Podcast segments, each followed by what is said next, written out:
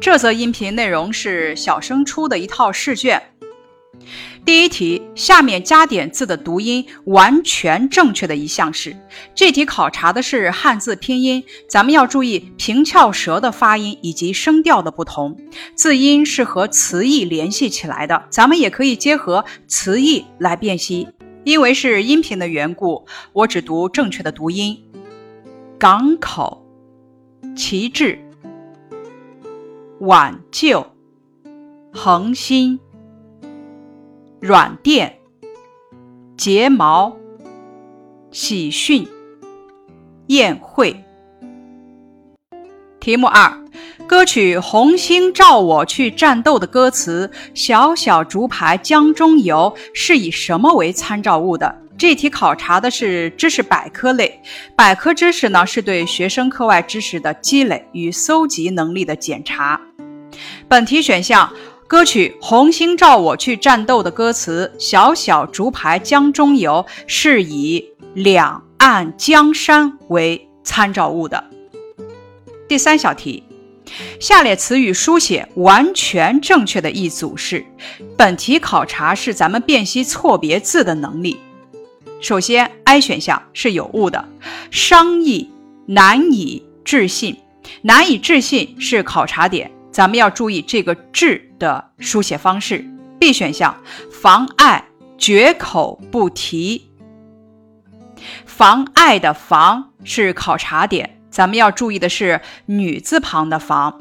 C 选项“治疗”敏而好学是对的。D 选项“销毁”“哀鸿遍野”的“哀”字是个考点。咱们要注意正确的书写方式，因为“哀鸿遍野”比喻到处是背井离乡、呻吟呼叫的灾民，所以“哀”字是悲哀的“哀”。题目四，选出下列词语搭配不正确的一项是：首先看 A 选项，“鲜艳的服装，婉转的歌唱”，这是对的；B 选项，“纪律严明，要求严格”，是对的。C 选项，明朗的天空高高的飘扬是对的。咱们看 D 选项肯定是错的。发现产品发明问题，咱们应该改成是发现问题发明产品。考察是咱们的词语搭配能力。咱们在进行词语搭配的时候，首先要理解每个词的词义，再看看这些词是表示什么的，是表示人或事物名称的呢，还是表示动作或形状、颜色的呢？然后再考虑一下这个词和哪个词搭配比较准确。第五题，看拼音写字词。一，妈妈把卧室布置的既温馨又舒适。大家可以拿出笔，把舒适写下来。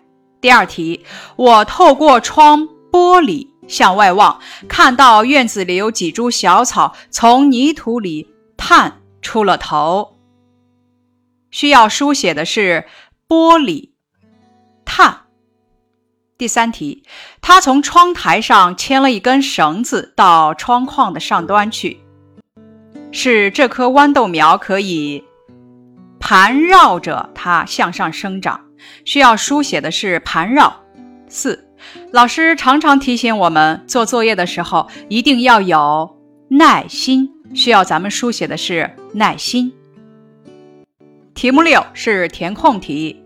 一，《江南春》中，诗人将景色掩映于烟雨之中，增添了诗歌朦胧色彩的两句是。南朝四百八十寺，多少楼台烟雨中。二，我们从古以来就有埋头苦干的人，有拼命硬干的人，有为民请命的人，有舍身求法的人。这就是中国的脊梁。三，钟子期死，伯牙。破琴绝弦，终身不复鼓琴，以为是无足复为鼓琴者。第三大题，解答题，题目七：这样的爱你要不要？这是一则漫画，漫画的题目叫《摔了一跤》，家庭、学校、社会都在忙着说出事了吧？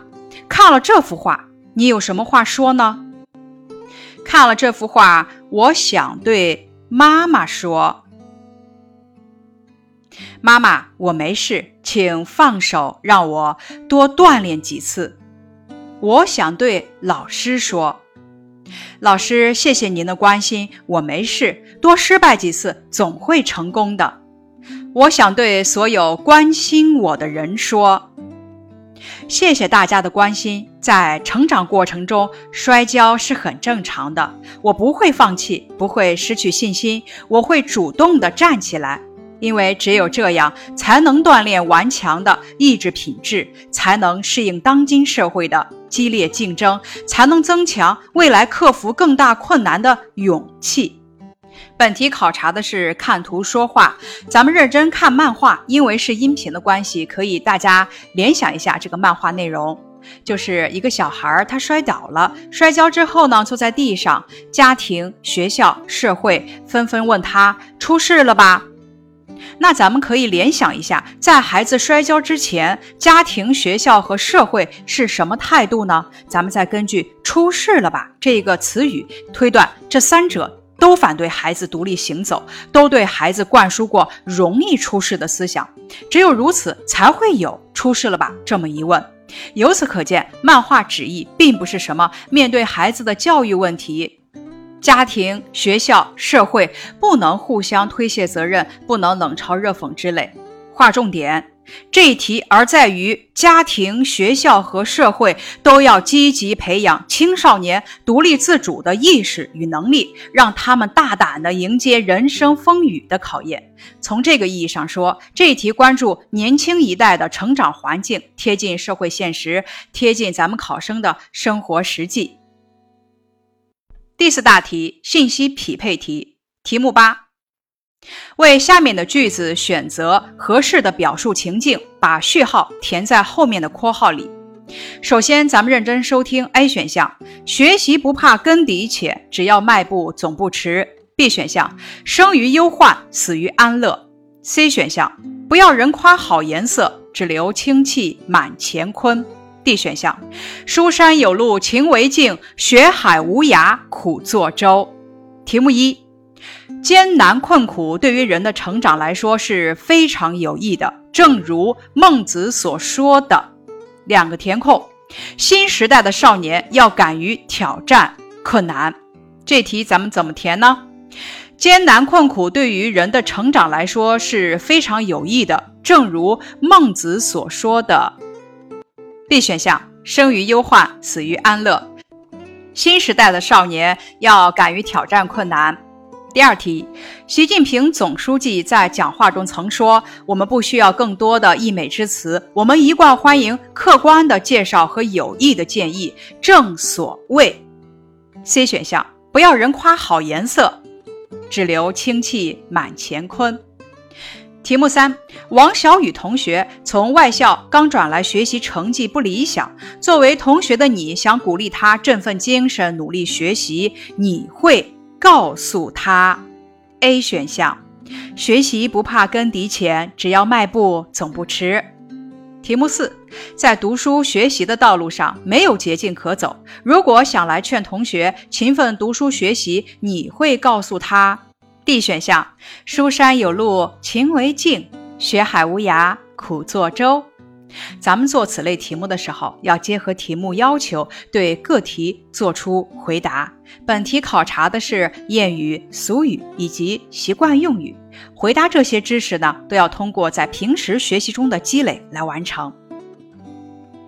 咱们来解读一下：“学习不怕根底浅，只要迈步总不迟。”意思是学习不怕基础差，只要开始努力学习就不算晚。生于忧患，死于安乐，意思是处在忧虑祸患中可以使人或国家生存，处在安逸享乐中可以使人或国家消亡。也有人当作忧国忧民的意思。不要人夸好颜色，只留清气满乾坤。意思是不需要别人夸它的颜色好看，只需要梅花的清香之气弥漫在天地之间。书山有路勤为径，学海无涯苦作舟。意思是求学问道的方法，在书读百遍，因为书读百遍，其义自现，此为勤；如百川赴海，日进不已，此为学海无涯。那样做学问，必须用耐心，此为苦。当舟。这句出自著名文学家唐宋八大家之首的韩愈，这句在《增广贤文》中有收录，是其治学名言，旨在鼓励人们不怕苦，多读书，只有勤奋才能成功。第五大题是现代文阅读部分，题目九：阅读短文，完成练习，《海底世界》节选。海里的动物各有各的活动方法。海参靠肌肉伸缩爬行，每小时只能前进四米。有一种鱼身体像梭子，每小时能游几十千米。攻击其他动物的时候，比普通的火车还快。乌贼和章鱼能突然向前方喷水，利用水的反推力迅速后退。还有些贝类自己不动，却能扒在轮船底下做免费的长途旅行。题目一，找出文段中的一个拟人句，用波浪线画出来。拟人句如下：还有些贝类自己不动，却能扒在轮船底下做免费的长途旅行。题目二，用横线画出文段的中心句，它在文段中起到什么作用呢？这题考察咱们寻找语段中心句的能力。什么是中心句？中心句一般能够体现语段的主要内容或者表达的主题。咱们通过阅读语段可以知道，本语段介绍了海参、身体像梭子的鱼、乌贼和章鱼一些贝类的活动方法，所以本语段的中心句为“海里的动物各有各的活动方法”。它在文段中起到的是总起下文作用。题目三。仔细阅读文段，填写下表。表内有动物名称海参，需要你填写的是海参的活动方法。咱们通过阅读文段来填空。海参的活动方法是什么呢？靠肌肉伸缩爬行。梭子鱼的活动方法向前游，速度很快。下面需要你填空的是乌贼、章鱼的活动方法。活动方法是什么呢？利用水的反推力，迅速后退。有些贝类活动方法需要你填的是贝类的活动方法。咱们可以这么填：扒在轮船底下做免费的长途旅行。题目四，觉得有趣的是什么？因为什么呢？觉得有趣的是梭子鱼，因为它游得非常快。这题考察的是咱们知识拓展能力，咱们可以结合文段内容作答，只要合理就可以了。题目十是课内阅读。詹天佑不怕困难，也不怕嘲笑，毅然接受了任务，马上开始勘测线路。哪里要开山，哪里要架桥，哪里要把陡坡铲平，哪里要把弯度改小，都要经过勘测，进行周密计算。詹天佑经常勉励工作人员说：“我们的工作首先要精密，不能有一点马虎。大概差不多这类说法不应该出自工程人员之口。”他亲自带着学生和工人，扛着标杆，背着经纬仪，在峭壁上定点测绘。塞外常常狂风怒号，黄沙满天，一不小心还有坠入深谷的危险。不管条件怎样恶劣，詹天佑始终坚持在野外工作。白天，他爬山越岭勘测线路；晚上，他就在油灯下绘图计算。为了寻找一条合适的线路，他常常请教当地的农民。遇到困难，他总是想。这是中国人自己修筑的第一条铁路，一定要把它修好，否则不但惹外国人讥笑，还会使中国的工程师失掉信心。听以下题目，题目一，这一自然段是围绕哪句话写的？请你用波浪线画出来。这题考察的是咱们对中心句的查找。中心句就是能够大体概括课文主要内容的句子。咱们收听了语段后，咱们已经知道了这个语段写的是什么呢？詹天佑接受了任务，开始勘测线路。因此，本题的中心句是“詹天佑不怕困难，也不怕嘲笑，毅然接受了任务，马上开始勘测线路”为中心句。题目二。请你用横线画出具体描写詹天佑始终坚持在野外工作的句子。这题考察咱们对句子的理解。结合句子，他亲自带着学生和工人，扛着标杆，背着经纬仪，在峭壁上定点测绘。画出来便是具体描写詹天佑始终坚持在野外工作的句子。题目三，从文中划线句子中的四个“哪里”，你感受到了什么呢？四个哪里分别是哪里要开山，哪里要架桥，哪里要把陡坡铲平，哪里要把弯度改小，都要经过勘测进行周密计算。咱们通过这四个哪里感受到了什么？感受到了詹天佑认真严谨的工作作风和吃苦耐劳的工作精神。题目四。怎么理解詹天佑经常勉励工作人员的那一番话？我只读正确的选项，选项是 C 选项，说明詹天佑对工作一丝不苟，极端负责，对工作人员要求非常严格。题目五，詹天佑这样认真工作的力量源泉是什么呢？力量源泉是为祖国争气，为中国人争气。题目六，从这段话中可以看出，詹天佑在勘测线路时遇到什么险峻和什么恶劣这方面的困难？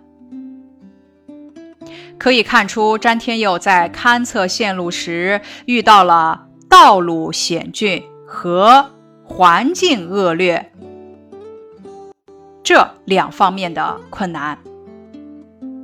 第六大题是书面表达题。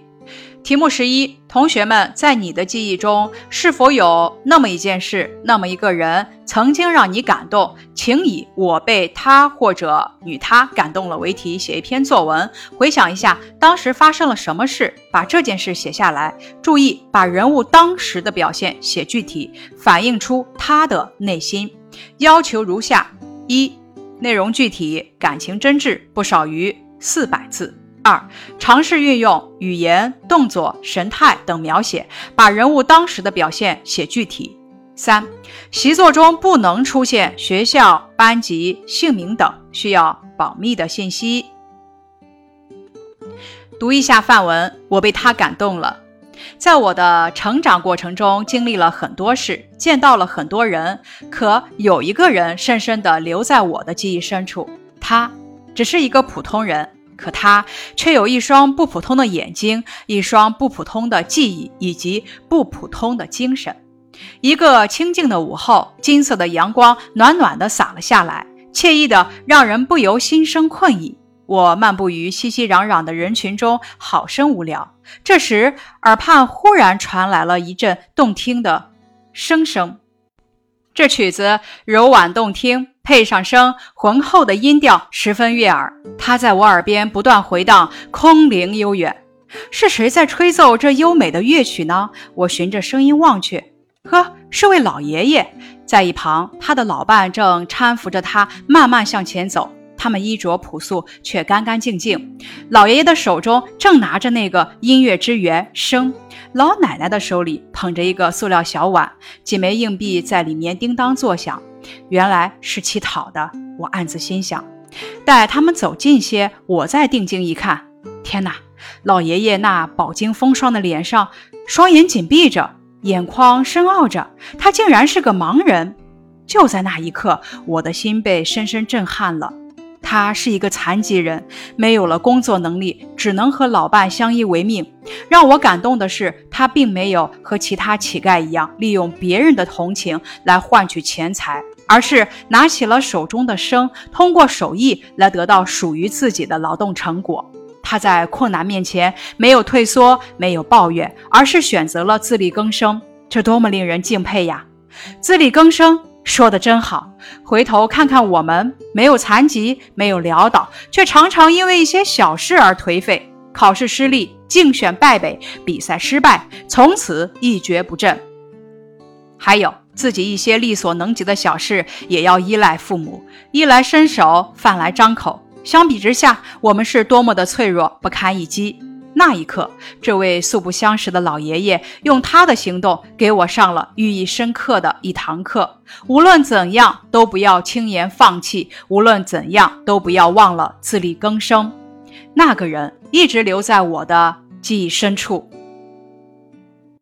以上是本次小升初模拟试卷的讲解，感谢你的收听。